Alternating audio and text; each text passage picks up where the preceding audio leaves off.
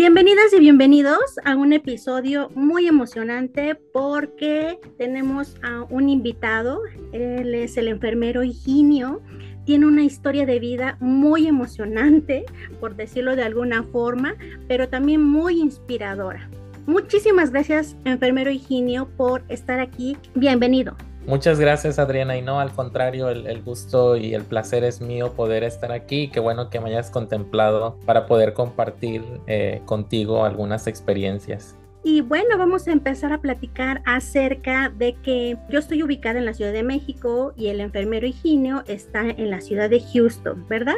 Así es. Entonces, para nosotros que estamos en la Ciudad de México y queremos ir a estudiar a Estados Unidos, aprendemos lo que es el idioma inglés. Sin embargo, en el caso de nuestro invitado fue un poquito distinto y me gustaría preguntarle acerca de cómo comenzó esto de aprender inglés cuando eras muy chico, pero también después aprendiste o reaprendiste español. Me gustaría conocer y que nos platicaras de tu historia de vida. Sí, es algo que de repente eh, sobre todo cuando platico acerca de cómo emigrar a Estados Unidos como enfermera, siempre eh, no soy tan buen ejemplo precisamente por ese, esa cuestión del idioma, ¿no? Porque en la mayor parte de los casos uno hay que aprender inglés para poder emigrar. Pero bueno, regresando a mi historia, eh, mis padres emigraron a Estados Unidos y por tanto con los hijos, yo soy el más chico de cuatro. Y entonces yo llegué aquí a primer grado de primaria, entonces llegué muy, muy pequeño. Pues lo que hablaba de español a ese entonces, que seguramente era limitado, ¿no? Lo de un niño. Ok. Y permanecí aquí toda mi, mi niñez y adolescencia y regresé a México cuando tenía 21 años. Entonces regresé ya entrando a la licenciatura de enfermería. Eh, a los seis meses entré a, a estudiar y justamente, este, bueno, no sé si tú, a lo mejor alguna de las personas que nos escuchen, van a poder identificar que cuando van sus familiares de Estados Unidos, pues tienen un, un, español muy mocho, ¿no? Es este, ocho y hay varias formas que lo pueden identificar y hay varios memes de cómo este, hablamos el spanglish, ¿no? Que es una combinación entre inglés y español y, hay, y tengo muchas anécdotas de cómo yo en ese entonces hablaba español, porque justamente no es como lo puedo hablar hoy en día, ¿no? Ah, ok. Y fíjate que aún así, en algunos aspectos me siento limitado de cuando hablo español. Hay ciertas palabras que no las puedo decir.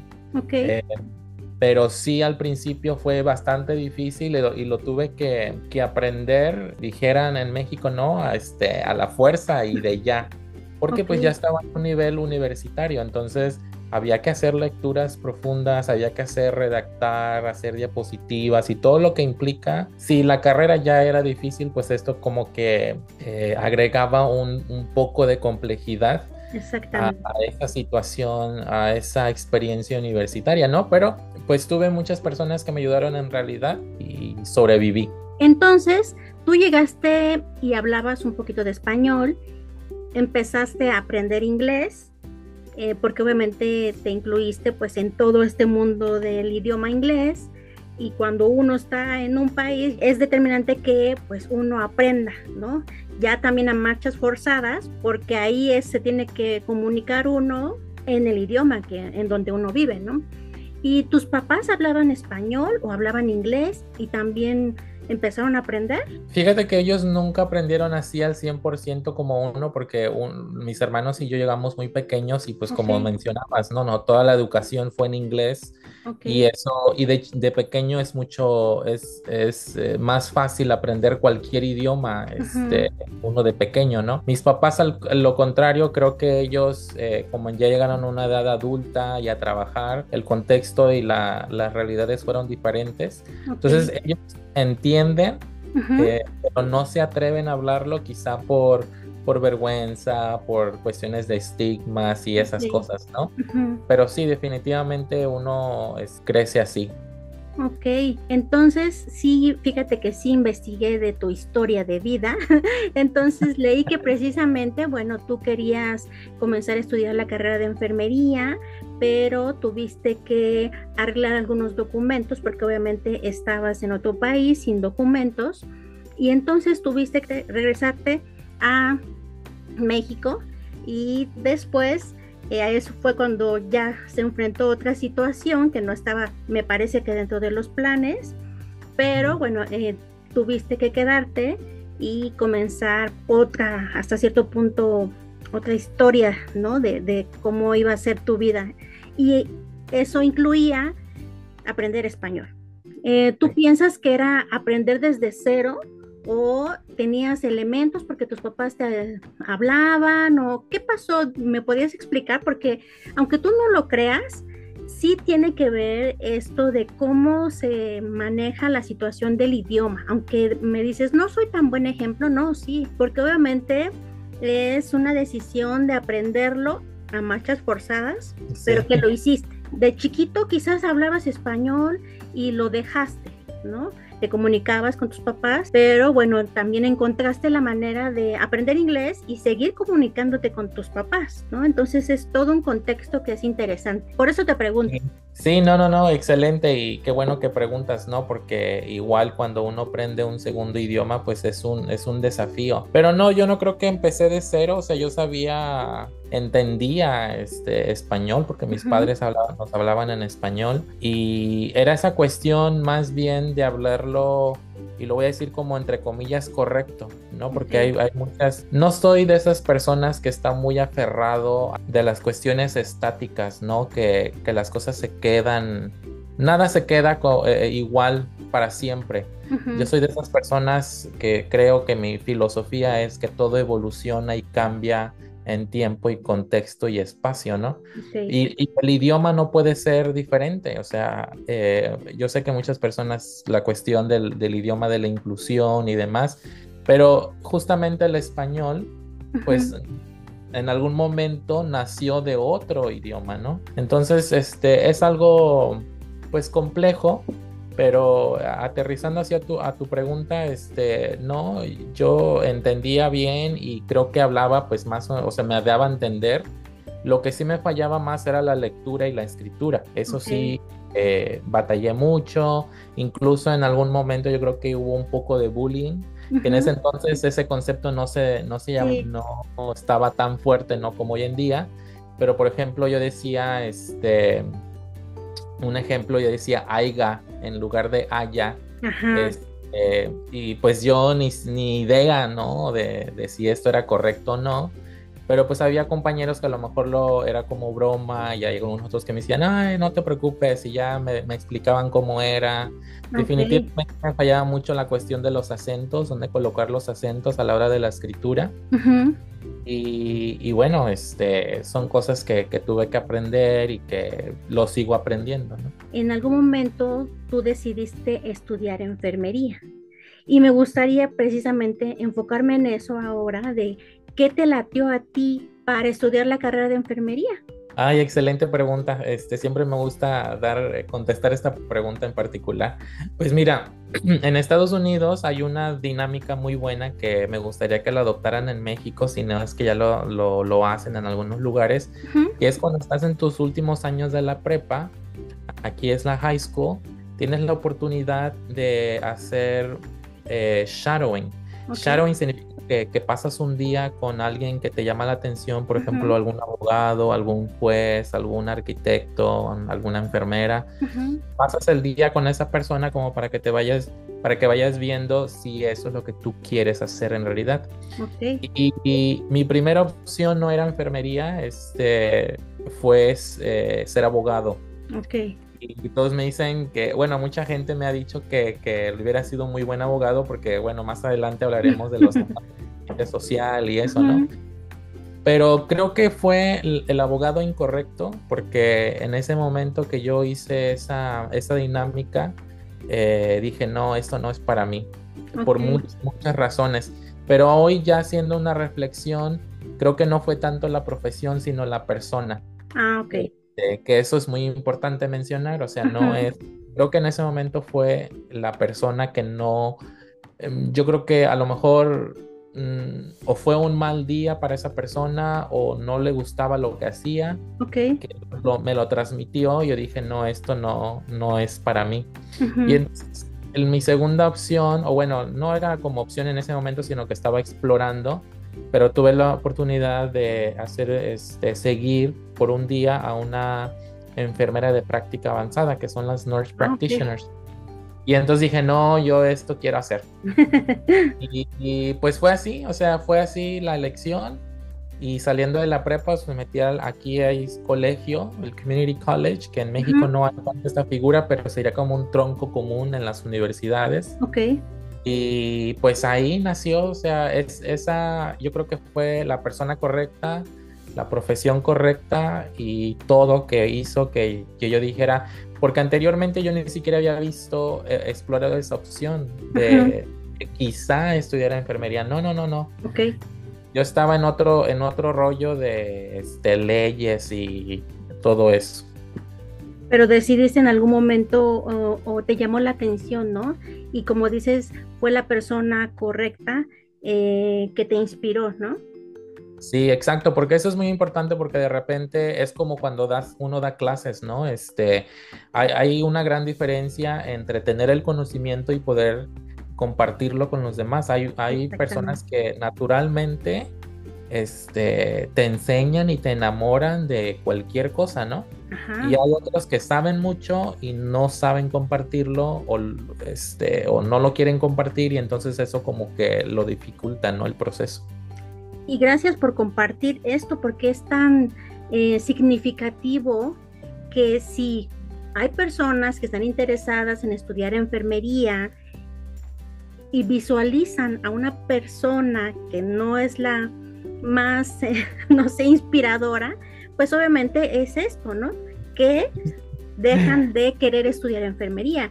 Y es muy importante, por eso gracias por aceptar, porque la finalidad es esa, inspirar a otras personas a que estudien enfermería. Entonces, tú eres muy buen ejemplo. Entonces, ¿por qué? Porque, como lo dice la OMS, necesitamos más enfermeras y enfermeros ya para allá, pero el 2030, bueno, se va a poner más difícil la situación y por la pandemia, muchas cosas. Entonces, esto es un granito como para que otras personas pues, visualicen a la persona correcta como tú, para que vean que enfermería es una carrera eh, con muchas áreas de oportunidad y que obviamente se pueden hacer muchas cosas. Gracias, Higinio, enfermero Higinio. Y me gustaría preguntarte entonces, tú hiciste allá en parte de enfermería y después te viniste para acá y aquí hiciste otra parte, ¿cómo fue esto? Eh, sí, yo entré aquí, por ejemplo, este, aquí los, los médicos, todos los que están en ciencias de la salud, pues estudian estos dos años de Community College y de ahí aplican para entrar a la carrera como tal. Y entonces fue en ese momento que yo hice ese cambio y fui a México.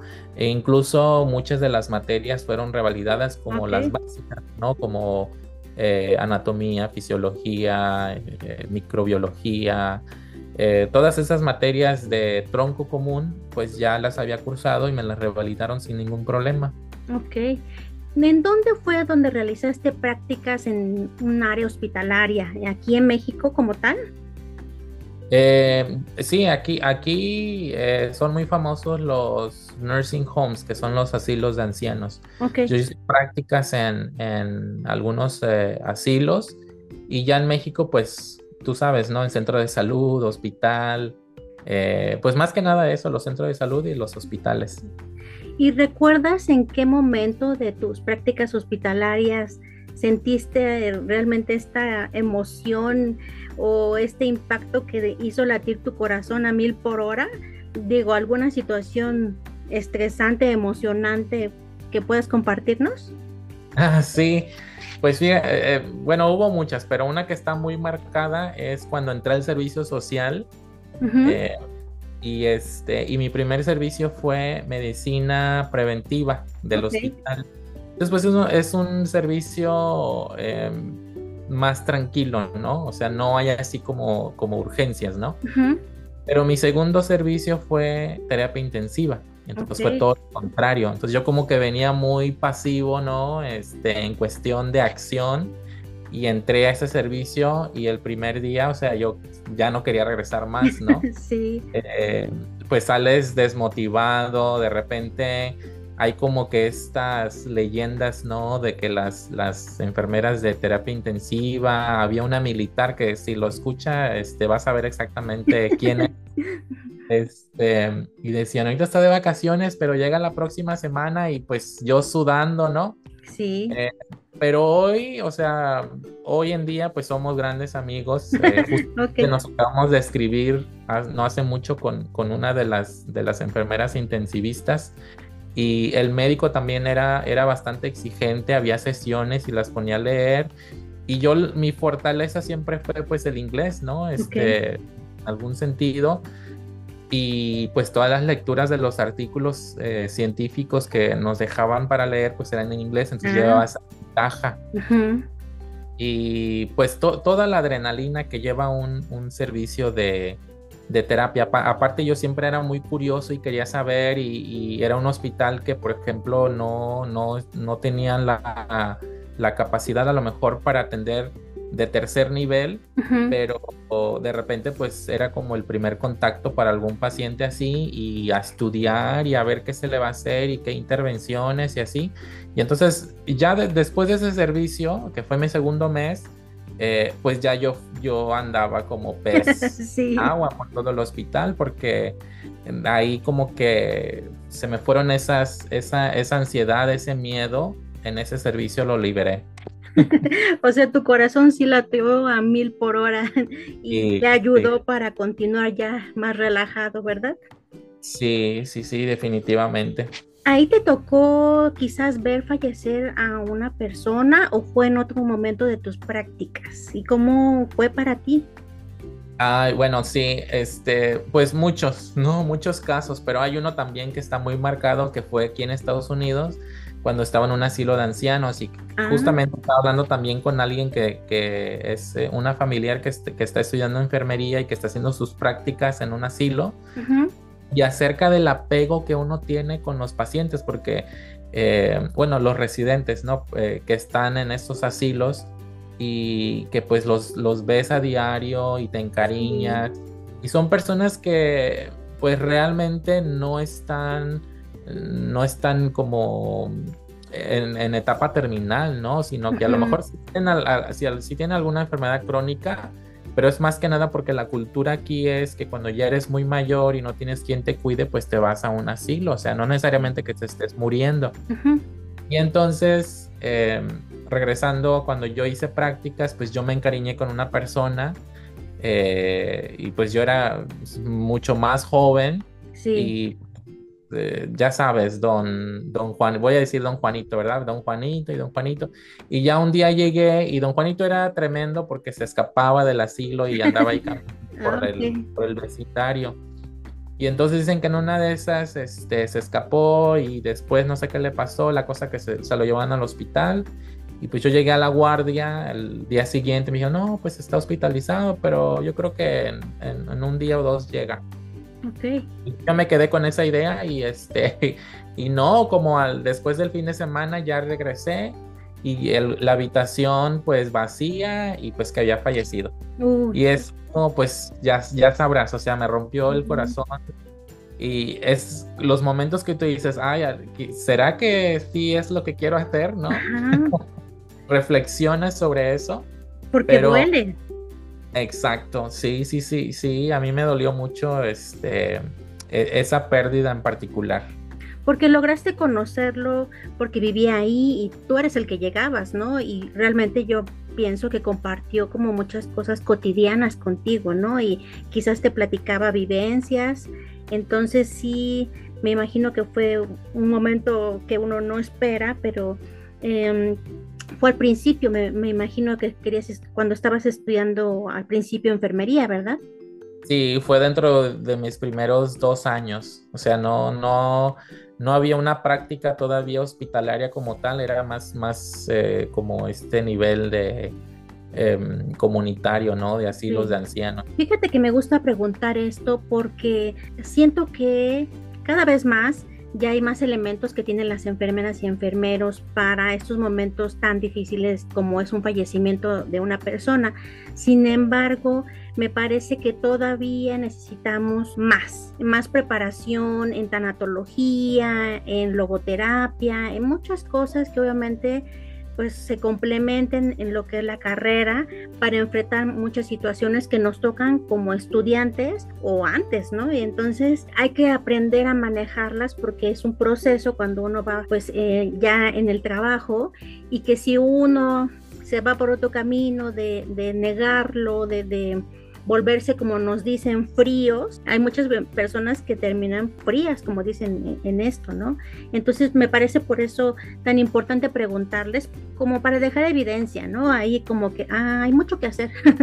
Sí, aparte es una situación de la formación, como tú mencionas, pero también es una, es una responsabilidad de las instituciones, porque en ese entonces, pues había varias acciones que, que que, la institución te provee para que tú puedas, eh, pues de alguna forma u otra, trabajar ese proceso de duelo, ¿no? Porque al final este es un proceso de duelo quizá no tan largo como alguien más ha llegado, algún familiar directo, ¿no? Pero sí al final del día es un duelo que, que, lo vives y entonces la institución donde tú trabajas o estás eh, prestando tus servicios, pues también tiene como que esa obligación eh, pues de, proteger y de cuidar a sus trabajadores, ¿no? Hay, hay muchas estrategias que, están documentadas que funcionan eh, para ayudar a los profesionales de la salud.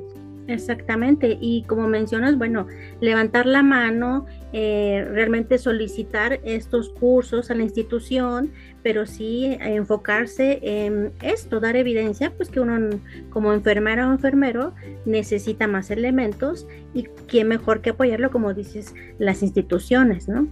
Y me gustaría preguntarte algo eh, que, bueno, a muchas personas les llama la atención acerca de estos, eh, em, no sé, momentos extraños o paranormales que a veces algunas enfermeras o enfermeros viven. No sé cuál es tu caso, si tú tienes alguna anécdota, ya sea en México o, allá, eh, acerca de esto de tener alguna situación paranormal. Sí, bueno, no, no tanto como experimentado, pero sí se hablaba en el hospital, ¿no? Y aparte, em, durante mi etapa de, pasantía, eh, yo aparte trabajaba como maestro, como maestro de inglés durante toda mi formación de licenciatura. Entonces, en verano, yo me iba a otra ciudad de Veracruz a dar clases intensivas de inglés, que le llaman intersemestral. Y entonces yo con la jefa de enseñanza llegábamos a un acuerdo que no iba a ir al servicio social de lunes a viernes, pero que iba a ir fin de semana intensivo. Ok. Y entonces ese fin de semana, esos fines de semana intensivo me tocaba de noche. y pues de noche es, es otra otro rollo, ¿no? Este, Tanto la parte laboral como la parte, la dinámica, ¿no? Entre los compañeros, la dinámica de los pacientes, o sea, todo es, es como si fuera otro mundo, ¿no? Entonces sí había así como que ese miedo entre que si subes el elevador o te subes por las escaleras porque allá no sé qué hay, pero realmente nunca, yo diga, ay, me espanté o eso, pero siempre sí con, pues con ese, con esa precaución, ¿no? Por si sí o por si no, este, mejor me voy por las escaleras. Exactamente. ¿Y algo que te hayan compartido tus compañeros enfermeros o enfermeras? Que te compartieran alguna situación. Ah, pues más que nada, por ejemplo, este, luego decían que, que, en el, que en el elevador, si ibas con un paciente que haya fallecido, y si no lo habías tratado bien, que se iba a portar mal contigo, que si no le hablabas bien. Cuando estabas haciendo el proceso de, eh, pues preparándolo, ¿no? Entonces que tú le tenías que hablar y todo eso, y que si no, pues te hacía como que travesuras o este, cosas así, ¿no? Pero, pero más que aparte, este, pues el hospital ahí en, en, Poza Rica, porque esas experiencias fueron en Poza Rica, Veracruz. Este, no, no, fue todo tranquilo. Ay, qué bueno, porque muchas personas de repente sí nos comparten esta experiencia que igual hace latir su corazón a mil por hora. Paranormal. Sí, exactamente. Y mucha gente nos pregunta a veces en, reuniones o ya cuando es más en confianza, ¿no? Y no, ¿no te ha pasado cosas? Entonces también por eso preguntamos en este aspecto. Y me gustaría preguntarte, mmm, si durante este proceso que has estudiado y preparado eh, toda esta carrera de enfermería, has tenido la situación de apoyar a un familiar cercano, obviamente que enfrente alguna situación de salud y que tú como enfermero, obviamente, pues recurren a ti. ¿Y cómo ha sido esta experiencia en este caso? Sí, pues eh, a muchas personas, ¿no? Pero mm, cuando estuve en México, tengo unos tíos eh, que seguramente lo van a, van a escuchar el podcast. Saludos. Los más, cercanos y entonces ellos pues siempre eh, en esta cuestión de, de, estar al pendiente de mí, yo de ellos, sí, ¿no? Entonces ellos pues ya como personas o adultas mayores pues tú sabes las enfermedades típicas y pues que las consultas y mira, me recetaron esto, ¿cómo ves? Este, ¿con qué me lo tomo? ¿No me lo puedo tomar? Eh, ¿Para qué es esto? Porque de repente creo que esa es una cuestión muy importante en, la cuestión em, de mi experiencia, es que los familiares de repente dicen, ¿sabes qué? Me dieron esto, pero no saben ni para qué es, ni cómo se toma, ni, ni nada, ¿no? y entonces a veces tienen un efecto secundario que es justamente del medicamento, pero nadie se los dijo, ¿no? Entonces les recetaron tal cosa y tampoco eh, les dijeron para qué era, si acaso les medio les explicaron su diagnóstico. Entonces son, son deficiencias, ¿no? Que yo creo que tenemos en algunas unidades. Eh, que si el médico no lo hace, pues la enfermera tiene la capacidad y la obligación de, decir, ¿sabe qué? Este medicamento es para esto, esto y esto.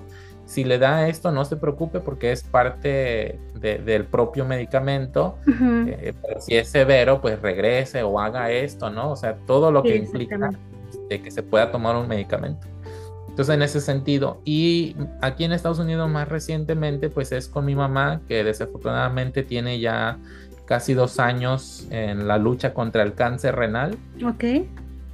Em, y aparte de dar cuidados de, por ejemplo, ahora me, ha tocado retirar sondas eh, vesicales y de cuidados básicos también, em, pues he hecho más de abogacía, ¿no? Esta cuestión de gestionar, que creo que yo siempre en mis pláticas, seguramente lo vamos a tocar más adelante, pero siempre es esta cuestión de abogar, ¿no? Por, en este caso, por mi familiar, pero en una unidad, eh, pues, de institución de salud, pues siempre tenemos esa responsabilidad de abogar por nuestros pacientes también, sobre todo aquellos que están en mayor eh, situación de vulnerabilidad, ¿no?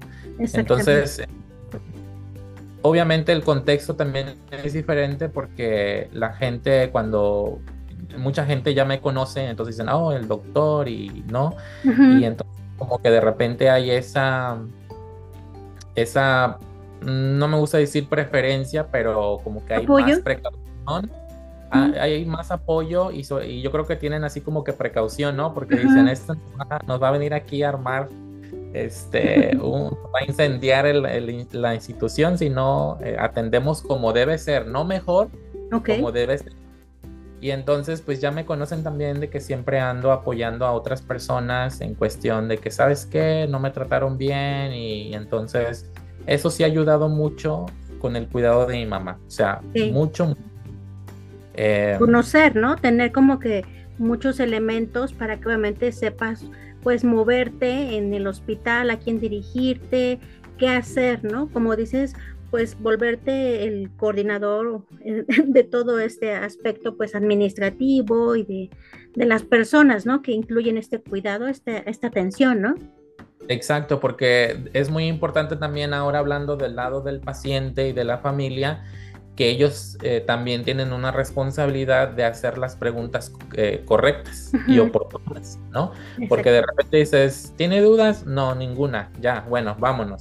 Entonces, ahí en ese momento que, que uno, ¿verdad? Este, como profesional de la salud, eh, hace esa pregunta, ¿tiene alguna duda? Es el momento para que el paciente y el familiar pues pueda externar esas dudas. ¿Sabe qué? Yo no sé ni qué, ni qué tengo. O sea, me puede volver a explicar qué es lo que tengo y que cómo, cuáles son mis opciones de tratamiento y qué implicaciones tiene cada, eh, pues cada, cada tipo de tratamiento y qué beneficios y consecuencias, ¿no?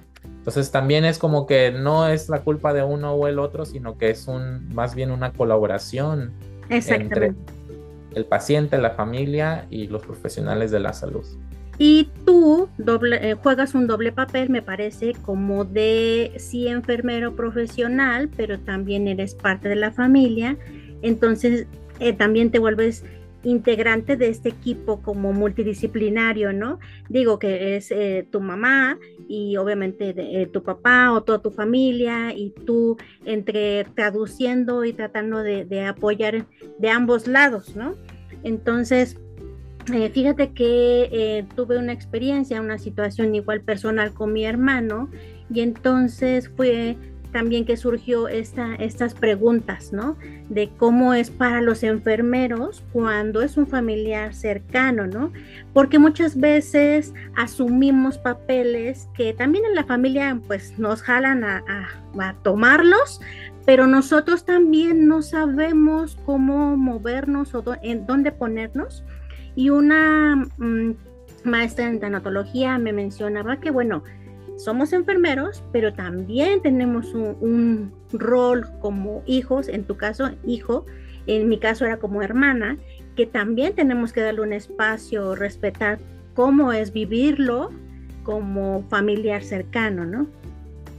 Sí, exacto, que de repente es algo, es más complejo, ¿no? De, lo, de lo que pareciera pero sí, definitivamente hay que definir los roles y saber en qué momento tomas tu postura. Por ejemplo, yo eh, de ser defensor de los derechos humanos, defensor de los migrantes, a, ser el hijo de la paciente. Exactamente. Y en qué momento soy el enfermero. O sea, es, es, es complejo ese, esos límites, ¿no? Pero sí hay que, que actuar con precaución eh, pues cuando uno está como que en múltiples roles. Exactamente. Muchas gracias, enfermero Higinio, por compartir esto tan personal, eh, porque obviamente nos ayuda a darnos una idea cómo puede ser nuestra participación. Gracias. Sí, no, a ti.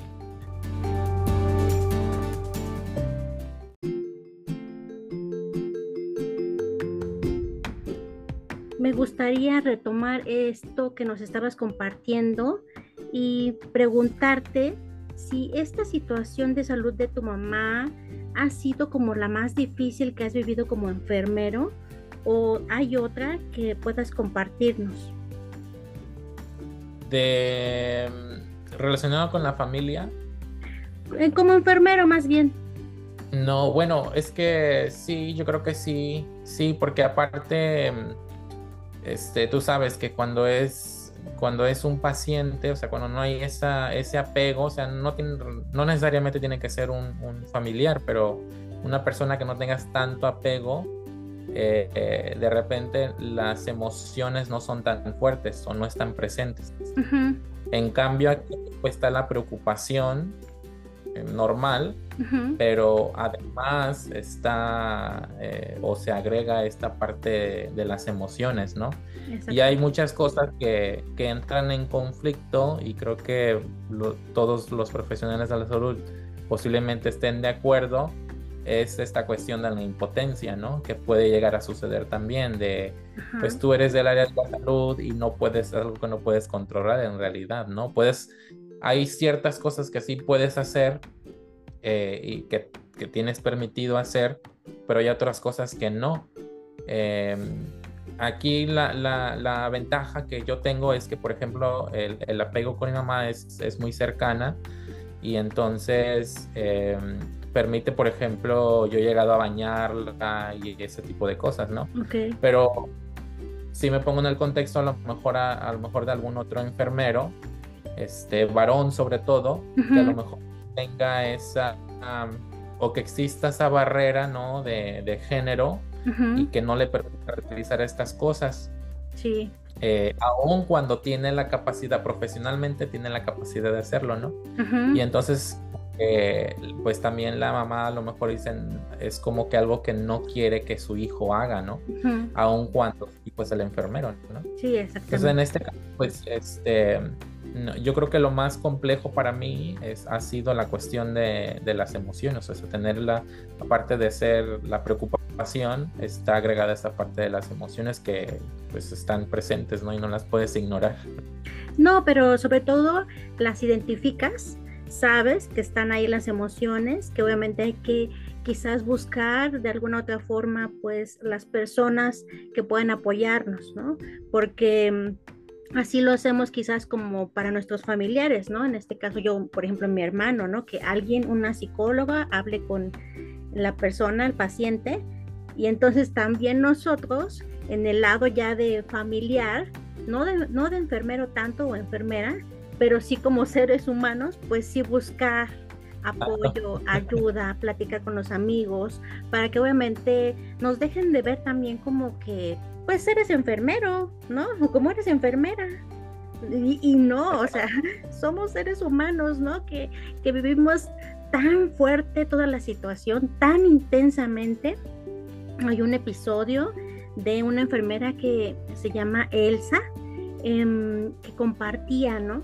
que en ese momento en que dices, ay, ojalá no supiera todo lo que sé, porque a veces uno visualiza todos los pasos y dice, ay, no, no, o sea, quisiera ser la más ignorante. Menciona, así me quedó tan grabadas sus palabras porque es cierto. Pero por otro lado, bueno, sí tenemos más elementos como para poder ayudar y hacer cosas, ¿no? Entonces, eh, en, este, en este contexto, bueno, pues gracias por compartir y obviamente tienes identificada tus emociones, tienes identificada que es muy fuerte y que bueno, quizás sí em, es válido apoyarse de otra forma, ¿no? Eh, con otras personas o como tú tengas como la manera, ¿no? A veces es escuchando un podcast, a veces leyendo un libro, platicando con personas, y ah, sobre todo compartiéndolo aquí, que es un gran regalo para nosotros que veamos que somos realmente seres humanos, ¿no? Que sentimos muchas cosas y más cuando es un familiar cercano, ¿no? Exacto, sí, yo concuerdo en esta cuestión de la sobrecarga, sí, en algún momento quizás sí hubo un poco más de sobrecarga por el simple hecho de ser el enfermero, ¿no? Eh, pero al final del día, este, creo que somos muy afortunados porque somos cuatro hijos y los cuatro hemos, le hemos entrado este, al, al full, al completo eh, quizá en diferentes áreas, ¿no? Este, Porque también la cuestión de la, la cuestión de la enfermedad como tal no, no lo es todo, o sea, es todo un, un, sistema familiar que se ve afectado. Y entonces, por ejemplo, hay algún, algunas otras cosas donde yo no tengo tanto, eh, tanta influencia y a lo mejor alguna otra persona de la familia, pues se toma esa responsabilidad. Entonces, este, creo que esa parte equitativa este, ha, ayudado a, pues, a, estar este, tratando este problema. Gracias por compartir. Y vamos a pasar a una pregunta que mm, eh, consulté tus videos que tienes en tu canal de YouTube, por eso tengo mucha información. bueno, parte de lo que es tu trayectoria de vida eh, en profesional. Entonces, em, me enteré que tú estudiaste la carrera de enfermería en, Veracruz y entonces después estudiaste una maestría, después un doctorado en Canadá y me gustaría saber por qué seguir estudiando, qué te motivó o por qué eh, tú piensas que hay que seguir preparándose. Bueno, esa, esa, quizá la respuesta es muy larga, pero realmente después de, no, antes de iniciar el servicio social en, la licenciatura, tuve la, pues, el privilegio, porque realmente fue un privilegio de poder ir a mi primer congreso. Pues tú sabes, en la licenciatura tomas clases de investigación y demás. siempre son como estas materias que las tomas, pues porque son, las tienes que tomar, ¿no? Pero no es algo creo que en esa etapa de estudiante la mayoría estamos como que inclinados al hospital, para, para, ser honestos, ¿no? Sí, este, exactamente. Nadie, quiere investigación, nadie quiere comunidad, nadie quiere nada que no sea hospital y que es la adrenalina al mil por ciento. Entonces, pues obviamente también yo era así, ¿no? Yo decía, no, yo me quiero ver en urgencias, hacer una especialidad en nefrología, o sea, ya tenía así, ¿no? Pero antes de, entrar al servicio tuve la oportunidad de ir a mi primer congreso. Y este primer congreso fue en Luxemburgo, en Europa. Ah, ok.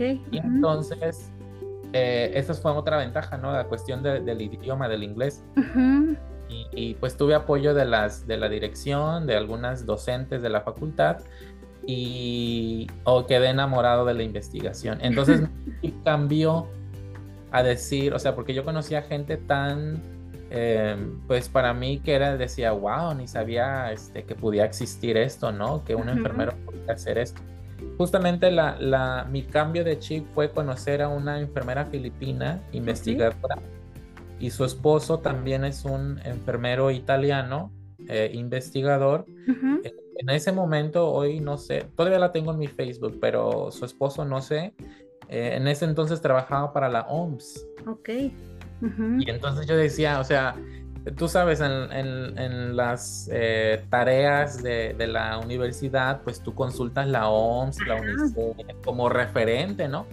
Pero ni siquiera me imaginaba que dentro de mi ignorancia, ¿no? Que un enfermero pudiera estar trabajando Exactamente. para una organización internacional como lo es la, la Organización Mundial de la Salud, ¿no? Sí. Entonces, yo desde entonces dije, esto es lo que yo quiero ser, ¿no? porque tenía ahora como que eh, ya no nada más, uno va cambiando y aumentando sus metas, ¿no? Tu meta a lo mejor en un momento mi meta era entrar al servicio social, terminar el servicio social y así, ¿no? Yo decía, no, eso yo lo quiero hacer. Y afortunadamente tuve buenos mentores y mentoras y, que la, la, línea para ser investigador pues es justamente seguir la formación, ¿no? Hacerte la maestría y después hacerte un doctorado. Que no quiere decir que uno, un enfermero con licenciatura no pueda realizar investigación, sí puede. Es más difícil porque el investigador como tal en cualquier disciplina es a nivel doctoral. Ah, Entonces, alguien me pregunta, algún enfermero, algún estudiante o que no sea enfermero incluso, este, me preguntan, ¿cómo puedo hacer para hacer investigación? Tienes que estudiar un doctorado. O sea, para hacer, para que te llames un, un, investigador como tal, porque una o dos materias en tu licenciatura no son suficientes. No. O sea, es toda una formación adicional, ¿no? Exactamente. Entonces, pues eso es, o sea, es indispensable. Y aparte el enfermero, este, independientemente de los grados académicos, nunca deja de aprender, o sea, siempre está la educación continua. Eh, aun cuando digas, bueno, yo ya estoy contento, contenta con mi licenciatura, con mi trabajo, con mi base en el INS o donde sea, está muy bien. Eh, sin embargo, tenemos esa incluso responsabilidad de seguir eh, formándonos con educación continua. Exactamente, y como retomamos esto que, mencionábamos, em, es un área de la investigación que como mencionas, bueno, em, es muy al principio cuando iniciamos la carrera. Quizás nos dan una embarradita, decimos, o muy poquitito, o nos lo plantean de una forma que no nos hace clic, que no nos llama la atención. Y como tú mencionas, de igual forma se presentó una persona que te dio otra perspectiva y que tú dijiste, wow, ¿no? Entonces, ¿cómo es tan importante que esa mm, área que es lo que es la investigación pudiera en verdad ser resaltada para que obviamente haya muchos investigadores, enfermeros o enfermeras, ¿no? Que se necesita, ¿no? Que obviamente quizás muchas personas ni conozcan que pueden desarrollar toda una trayectoria como enfermera y enfermero eh, en esta área, ¿no? Y puede conocer muchos países y puede conocer muchas organizaciones o tener una causa particular, ¿no? Entonces, ¿cómo eh, eh, compartir tu experiencia? En verdad es muy, me parece muy grandiosa porque obviamente es no quedarse solamente con una perspectiva, ¿no? Exacto. Y, justamente, justamente hacía este, esta referencia del comentario anterior hace un momento acerca de la importancia, ¿no? De cuando fui a ver al trabajar con un abogado por un día. Justamente es eso. Creo que esta cuestión de la investigación eh, tiene mucho que ver con la persona con quien te la está dando. O sea, porque hasta hay muchos memes, ¿no? De la clase de metodología y que nadie les gusta. Y aunque de repente sí es chiste, pero sí hay que pensar seriamente en quiénes están impartiendo estas materias, qué está pasando, cómo la están dando para que el estudiante no sea una opción, ¿no? Exactamente, es muy, muy importante lo que mencionas. Muchas gracias por toda esta pues, reflexión que hicimos en conjunto para, para todas las personas que nos escuchan. Me gustaría aprovechar esta oportunidad que tú has tenido de conocer pues varios países y si nos puedes dar tu perspectiva de lo que es la enfermería que tú conociste aquí en México y que obviamente hay en comparación pues de ahorita en donde estás, en Houston o en Canadá o en otros lugares que tú puedes tener conocidos, ¿no? Sí, em, sí, he, tenido esa fortuna de conocer muchos países, pero no em, enfermería un poco menos, pero sí al menos en Estados Unidos, Canadá. Eh, conozco la enfermería de Filipinas, la enfermería de Italia y la enfermería colombiana, que creo que son las, las que más he tenido contacto. Em, pues es diferente en, en, algunos buenos sentidos y en algunos otros no tan buenos. ok. Voy a empezar con los no tan buenos para Está bien. Em, es, la enfermería, por ejemplo, aquí en Estados Unidos y Canadá es mucho más avanzada. O sea, por su historia, ¿no? Desde dónde inicia. Si tú te das cuenta, la mayoría de, de las teóricas pues son de Estados Unidos o de Canadá, del Reino Unido. Entonces, en ese sentido, por lo mismo de la historia, pues tienen mayor ventaja. Eh, hay mayor ventaja en cuestión de recursos, no hay tanto, no hay tanta escasez. Entonces las enfermeras em, pues son, eh, están más contentas, lo digo entre comillas, ¿verdad? Porque habrá no.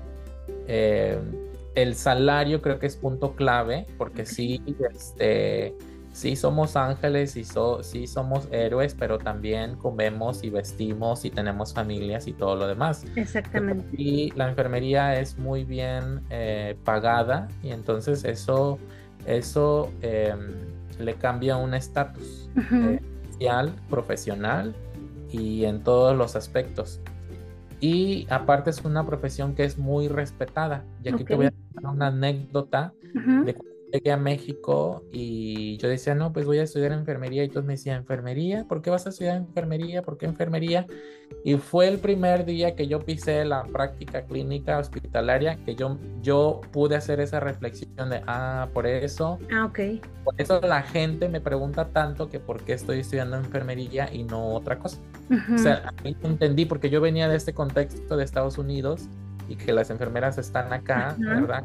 Arriba y de repente en México la cuestión social em, y profesional, interprofesional, pues, es muy, es diferente pues, o sea, no es, no es bien respetada, no es bien pagada eh, y todas esas cosas que tú ya lo sabes y seguramente todos los enfermeros y enfermeras sabemos en México, ¿no? Y que si no tienes una base, pues seguramente, este, pues no, no vas a percibir un buen ingreso, o sea, no, no es tan, tan gran idea estudiar enfermería, ¿no? Como que es esa cuestión social. Em, ahora, cambiando de chip o viendo el otro lado de la moneda, em, la capacitación y la educación de las enfermeras de México y en muchos países de América Latina es bastante rigurosa. Ok. Y, en México tenemos ventaja porque el servicio social es una cuestión maravillosa. Ok. Este, porque yo creo que muchos de los enfermeros y enfermeras van a estar de acuerdo que, que en muchos de los casos es como cuando tú dices, aquí me hice enfermero, ahora sí. Sí. O sea, la, facultad me dio esas herramientas, pero me en el servicio social. Y entonces, eh, en Estados Unidos ni siquiera conocen el servicio social, entonces son cuatro años y entras a trabajar y obviamente no tienen las mismas habilidades que un enfermero mexicano. Ok. Eh, como tenemos muchas escaseces de todo, sabemos improvisar y podemos trabajar presión y, y, ser muy creativos en nuestro trabajo, en nuestro ejercer, ¿no? En cambio, tú pones a alguien eh, a tomar la presión con un, un baumanómetro manual, un estetoscopio manual, eh, es más complicado. O sea, incluso yo creo que algunas yo creo que ya ni la toman de esa forma, ¿no? Entonces estamos en un de guerra donde no haya luz y eso, van a sobresalir las enfermeras mexicanas comparadas con, eh, con las enfermeras de estos países que están un poco más desarrollados. Sí hay más tecnología, les facilita más el trabajo. Sin embargo, pues si nos vemos en otros contextos, seguramente será más complejo para, para las enfermeras canadienses y, y, americanas, ¿no? En comparación con las mexicanas. Somos muy hábiles eh, y, hay mucho conocimiento y justamente eso, y no nada más porque yo lo diga, sino que se ve reflejado en que ya hay muchas enfermeras mexicanas en el extranjero. Exactamente, es lo que te iba a mencionar. Por eso nos quiere. Exacto, exacto. Muchísimas gracias porque esto realmente eh, inspira porque tenemos muchos elementos, ¿no? Eh, las enfermeras y enfermeros y que obviamente sí, mucho es el idioma, ¿no? Muchos ven al idioma inglés como una barrera, como que es muy difícil, pero realmente lo difícil ya lo vivimos, ya lo pasamos, ya lo tenemos experiencia y como tú lo mencionas, lo hemos hecho.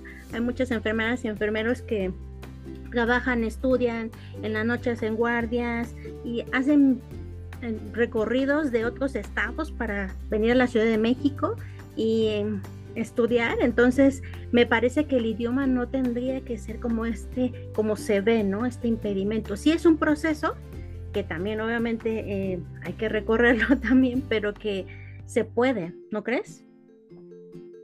Exacto. Sí, creo que es esta cuestión de, de plantearse el objetivo. Si el objetivo es emigrar, pues ver qué, requisitos hay que cubrir y seguramente si van a Estados Unidos o Canadá, pues esta es la cuestión del idioma, ¿no? Y tendría que ser como una meta para poder alcanzar ese objetivo a largo plazo. O sea, porque de repente cuando yo doy las charlas de cómo emigrar, siempre les digo, para emigrar de manera profesional no es como la, la migración indocumentada, que de repente es de un día para otro. Y ya me fui, ya me voy porque estoy en riesgo, hay violencia, lo que tú quieras, no hay dinero. Pero en el caso de las enfermeras que somos, eh, tenemos un grado académico y queremos emigrar de manera profesional, eh, de manera documentada. O sea, no es, no es una así como que ahí sí ya lo soñé y ya mañana me estoy yendo. O sea, hay que planearlo, hay que prepararse. Exactamente. No podemos ir a la guerra sin estar preparados, ¿no? Exactamente. Y mi recomendación, no sé tú qué opinas, pero es empezar ya, ¿no? Si están estudiando los primeros eh, semestres, es empezar y hacerlo y tus clases los sábados o el día que tengas tiempo, eh, obviamente estudiar, estudiar, estudiar inglés paralelamente de tu preparación como enfermera y obviamente pues eh, seguir ¿no? en ese camino paralelo, ¿no crees? Exacto, ese es, ese es el, el mejor consejo, iniciar ya.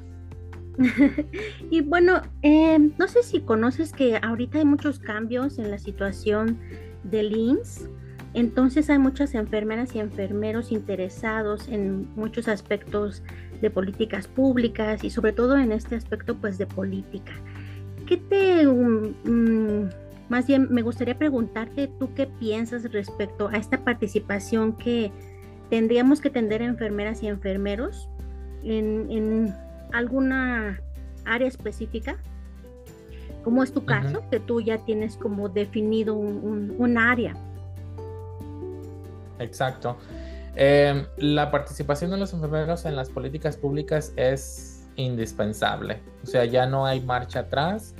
Lo único que sí quiero eh, aclarar es que cuando pensamos de una enfermera en la política, como que de repente tenemos esta visión, esta visión de que a lo mejor ya es diputada o es congresista o es presidenta o es gobernadora. No necesariamente es así. Ok. Eh, yo, por ejemplo, la investigación, el tipo de investigación que yo realizo, lo realizo con un enfoque de política, de poder formar la política desde la investigación. Ok. Eh, entonces es un claro ejemplo de que no necesito ser un, un diputado, un gobernador, nada, para poder tener cierta influencia sobre las políticas públicas y de salud. Ahora, enfermero, o sea, y las políticas también de repente pensamos como a nivel global, yo creo, pero las políticas están en todos los contextos, incluso dentro de nuestro, de nuestro hospital e incluso dentro de nuestro servicio. Entonces, algo, por ejemplo, este, a mí me gustaría que alguna enfermera que, que esté en contra de la violencia contra las enfermeras y que exija que cada, cada institución de salud tenga un protocolo para que la enfermera pueda denunciar cuando sea violentada por el paciente, el familiar, el médico, la supervisora o quien sea. Ok. Em, eso, si una enfermera logra ese cambio dentro de su unidad hospitalaria, ya está incluyendo una política. Es una política interna dentro de su institución. Entonces, yo, lo, yo invito a las personas que nos estén escuchando que cuando pensemos el rol de la enfermera dentro de las políticas públicas, que tengamos una definición más amplia y una visión más amplia de cómo es ese papel o sea, no necesariamente que ya este, me voy a lanzar, ¿verdad? Como diputado del PRI. Eh, puede ser, o sea, esa es una forma. Sin embargo, no es la única. Y creo que este, ninguna es menos que la otra, sino que eh, en conjunto la enfermera tiene mucho que hacer en, en las políticas dentro de las instituciones educativas de salud y a nivel un poco más, más grande, ¿no? A nivel comunitario, este, hay muchas enfermeras, no, no hemos hablado tanto de las enfermeras comunitarias, ¿no? tienen así superpoderes para poder este, influenciar en, en, las políticas públicas. Exactamente. En tu caso, eh, ¿te puedo llamar que eres un activista enfocado en migrantes? Sí, exacto. Yo me clasifico o me identifico como un, un activista interseccional. Ok. este es un concepto no tan, tan así conocido. Okay. Pero la noción o la idea detrás de, de, la interseccionalidad, que es una teoría, una corriente filosófica, eh, un paradigma o como lo quieran llamar, es que hay ciertas personas que, que tienen mayor desventaja cuando eh, existen más de una, una desventaja, por así decirlo. Entonces, por ejemplo, no va a ser la misma experiencia de una persona heterosexual. Una persona indígena ya está en desventaja, ¿no? De acuerdo a las estadísticas, de acuerdo a la investigación. Pero una persona que sea de la comunidad LGBT y además sea indígena, seguramente su experiencia va a ser un poco más compleja. Sí. Y entonces los a nivel, eso puede ser a nivel individual, pero también puede ser a nivel familiar y cómo esa dinámica cambia, ¿no? Este, cómo interactuamos entre las familias cuando existe una persona así, o cómo interactúa dentro de la comunidad. Entonces esta noción del poder está muy presente. Em, esta es una, mi filosofía es como una corriente filosófica del poder, de la crítica, de las injusticias sociales, eh, inequidades sociales, inequidades de salud y demás, ¿no? Entonces, el activista interseccional sí tengo una causa principal que yo, yo invito a que todos tengamos una, la que ustedes quieran. Exactamente. Que son los migrantes pero al final del día sí puedo ser aliado de, por ejemplo, alguien que esté luchando contra este, la, trata de, la trata de personas, soy aliado de la comunidad LGBT, soy aliado de las luchas y batallas de las comunidades indígenas, soy aliado de múltiples, ¿no? No soy experto en todas estas áreas, pero sí soy un aliado, este, considero que fuerte, ¿no? Exactamente. Sí, nos dices un punto muy importante, tener una causa específica, no quizás abarcar todo, no, no enfoquémonos en eso, sino en una causa que puede ser muy particular, como lo mencionaste en el ejemplo, del área donde se trabaja en el hospital, alguna situación que uno está viendo y que desde informarse, ver cómo uno puede hacer cosas en ese contexto, pero lo más importante, enfocar nuestra atención en eso, porque ya me parece que no es válido como dejar pasar las cosas, ¿no? Y criticar quizás eh, si no se sabe, si no realmente se tiene un contexto, ¿no? Entonces, lo que nos eh, has mencionado es muy, muy importante. Sí, aparte soy de las, de las personas que, eh, bueno, los activistas por mucho tiempo hemos sido criticados por señalar las situaciones sociales, las injusticias. Eh, eh, como que ese ha sido nuestra, nuestro rol y nos han criticado porque no hemos hecho propuestas. Mm. no, en todos los casos, ¿verdad? Pero de manera general. Entonces, la, tendencia, la nueva tendencia o lo que se recomienda, ¿verdad? Es que sí, sí visibilices el problema, por así decirlo, pero también que hagas propuestas de soluciones. O sea, no vengas a decir que la comunidad tal, tal, tal está afectada por tal, tal, tal. Bueno, a lo mejor eso ya, ya está identificado o a lo mejor hace falta más visibilización, pero también qué propuestas tienes. O sea, no se vale que, por ejemplo, una enfermera del servicio de medicina interna se vaya a jefatura, a la dirección, a quejarse de esto, esto y esto y esto y esto y esto. Está bien, pero también tiene esa responsabilidad de proponer soluciones. Exactamente. Em, gracias por compartir todo esto que nos va a hacer reflexionar en enfocarnos ya en una causa si no es que no la tienen las personas, ¿no? y sumarse sino a otras que ya también existen, ¿no? Esa es otra parte.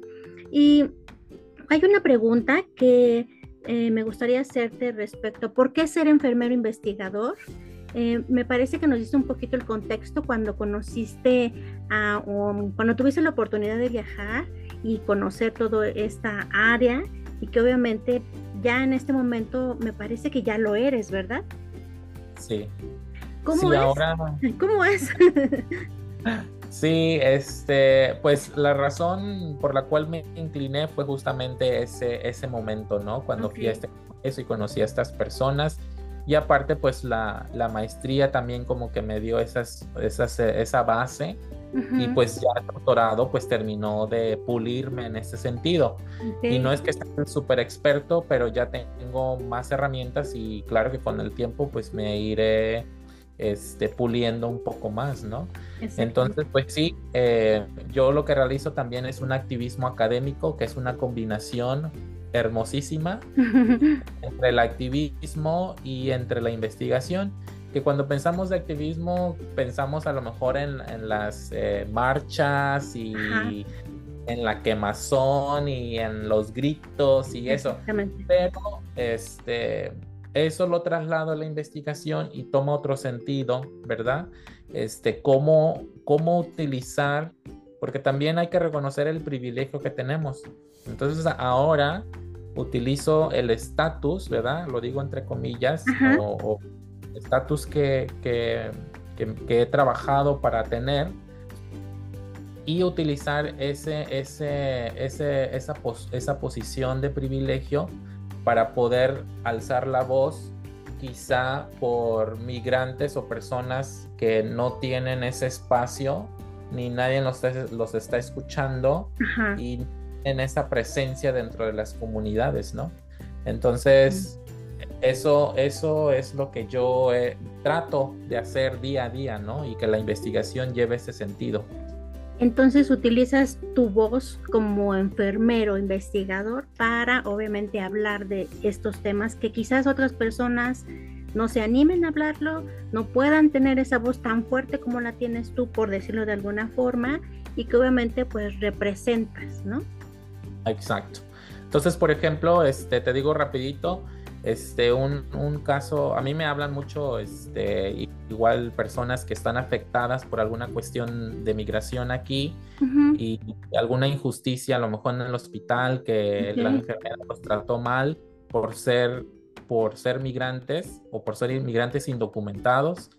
Eh, y entonces yo tengo, o sea, yo lo redacto porque sé que esa es la manera. No voy a ir a gritarle al administrador del hospital, sino que busco una manera más estratégica como es redactar un oficio, presentarlo a, la dirección del hospital y tomar cartas en el asunto de esa forma. Entonces es un tipo de activismo más tranquilo, por así decirlo, eh, pero al mismo tiempo fuerte porque nos vamos a la yugular, ¿no?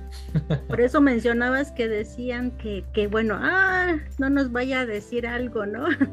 porque tienen los elementos suficientes, ¿no? Y, gracias porque ayudas a muchas personas que seguramente solamente hablan español y que se presentan en los hospitales y tienen la necesidad de pues dar evidencia o redactar algo y que obviamente ahí entras tú, ¿no? Y que es una manera de, de apoyarlos, ¿no?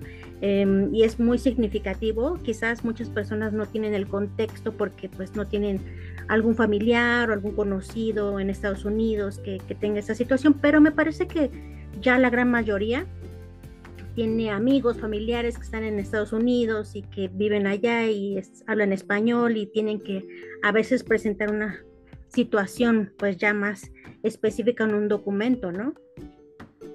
Sí, exacto. Y sí, la cuestión de, yo creo que, bueno, y ahora los invito y les, les platico que el, que el 18 de diciembre es el Día Internacional del Migrante, por si no lo sabían, anoten en su agenda. Y que a lo mejor próximamente esperemos que tengamos alguna actividad. Siempre hago alguna actividad en las redes sociales. y, este, y a ver qué, qué se puede hacer este año. Y nos sumemos, ¿no? Para que obviamente si no tienen alguna causa, bueno, pues ya hay aquí un planteamiento que pueden apoyarte desde aquí, porque tú estás allá y nosotros estamos aquí, podemos movernos, tener contactos, como hacemos los enfermeros, ¿no? Mi familiar está en la clínica 29, hay alguien conocido, ah, sí, esto, el otro, y entonces, ¿por qué no? De país a país, ¿no? Una pregunta que me gustaría hacerte, ¿Alguna vez te has sentido discriminado por ser enfermero? Mm, mm, fíjate que no recuerdo ninguna situación así específica, específica, eh, pero sí eh, tengo el presentimiento, ¿verdad? Este, que sí, sobre todo en México. Ok. Sobre todo en México y de repente hoy en día, y lo he dicho en muchas, en muchas pláticas, que cuando yo no nada más estoy con, como con enfermeros o con personas de ciencia de la salud, pues por mi propio rol siempre estoy con activistas de no sé dónde, eh, sociales que son como bien comunitarios, antropólogos, sociólogos. Entonces, cuando yo estoy en un grupo así, con, estas, con estos personajes, de repente, si no, me si no digo yo o no me preguntan que soy enfermero, ellos nunca creen que soy enfermero. ok. entonces, piensan que soy cualquier otra, otro profesional menos enfermero. Este, me han dicho que por la forma de hablar o de expresar o de los temas que trabajo y, y en esa situación, ¿no? Entonces de repente digo, ¿será eso bueno o será eso que no es bueno, no? Pero obviamente cuando me dan la oportunidad de expresar o si me preguntan qué soy, yo siempre digo soy enfermero investigador. Este, pero realmente no, no te pudiera contar así, ¿sabes qué? Tal día, tal hora algo me pasó. En México yo creo que fue esta cuestión de, de, cuestionarme, ¿no? De por qué estudiar esto, por qué estudiar esto, por qué no estudiar otra cosa que pudiera yo estudiar otra cosa y, yo no lo entendía en ese momento. Lo entendí después, este, pero no pasó, no pasó nada. Ok. Em, pues muchísimas gracias. Hemos llegado ya a la terminación de estas preguntas. Gracias por apoyar este proyecto y me encantaría si pudieras darnos un mensaje em, para que obviamente muchas personas, como lo hemos mencionado, bueno, se inspiren, ¿no? A encontrar su causa, encontrar muchas cosas, pero que pudieras compartirnos algo. Sí, eh, es complejo compartir algo sin tener una, una, población específica, pero voy a pensar en los estudiantes, ¿no? Como diciéndome a los estudiantes y en los pasantes. yo creo que, que, yo les aconsejaría, eh, una, que busquen a un mentor, que, que, se junten con, o que, que pidan permiso, ¿no? Que, que, se puedan juntar con algún mentor, con alguna persona que ellos han identificado, alguna persona que admiren y que esa persona los pueda guiar y orientar, porque eso a mí me ayudó pues, muchísimo. O sea, yo he tenido excelentes mentores.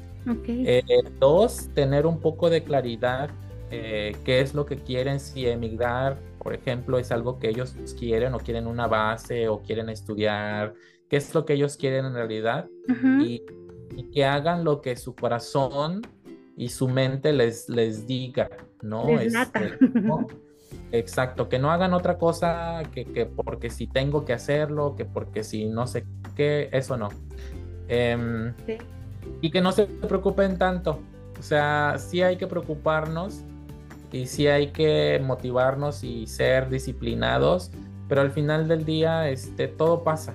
O sea, yo creo que eso tienen que tener muy, muy presentes, que todo pase y que ellos estén, disfruten todas las etapas de su formación y la enfermería, que la enfermería les va a dar muchísimo, siempre y cuando pues ellos sepan cómo aprovechar todo lo que la disciplina les puede dar. Muchísimas gracias, enfermero Higinio. Ha sido un honor. Realmente mi corazón está latiendo a mil por hora. Gracias. No, gracias a ti